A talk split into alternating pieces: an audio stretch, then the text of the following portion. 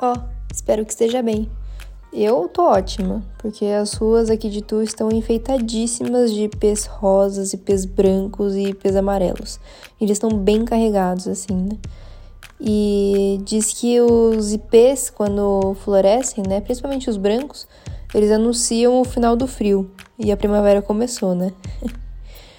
É, eu tive a honra de bater um papo com o Adriano Paciello, um querido e um fenômeno na língua portuguesa. Segue o Adriano no LinkedIn e o seu português não será mais o mesmo. Ele explica diariamente alguma regra da nossa língua da maneira mais didática e gostosa possível. É seguir e ter a certeza de que seus e-mails estarão tinindo no português. E bom, eu particularmente tenho 95% do meu coração tomado pelas palavras. Os outros 5% eu divido entre família, amigos, pula corda e design. Brincadeiras à parte, eu tenho uma intensa e imensa paixão pela língua portuguesa. E nessa conversa que eu tive com o Adriano, eu tirei uma dúvida que me corroía há muito tempo. Segue o raciocínio aqui. Se algo é irrelevante, se algo é irrelevante, como é que quando não devemos dar atenção, importância a, a esse algo, temos que relevá-lo. Você entendeu a incoerência? Gritando na nossa cara. Porque se algo é irrelevante, obviamente devemos irrelevá-lo.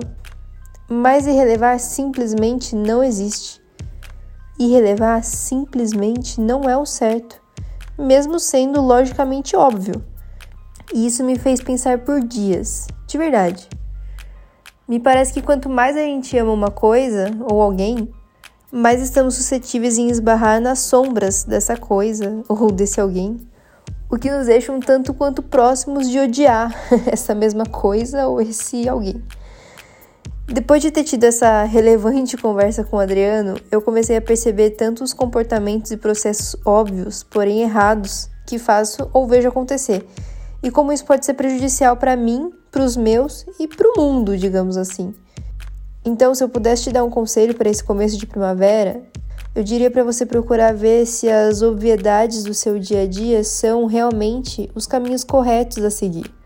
Afinal, tem coisa que não dá para irrelevar, né? Relevar.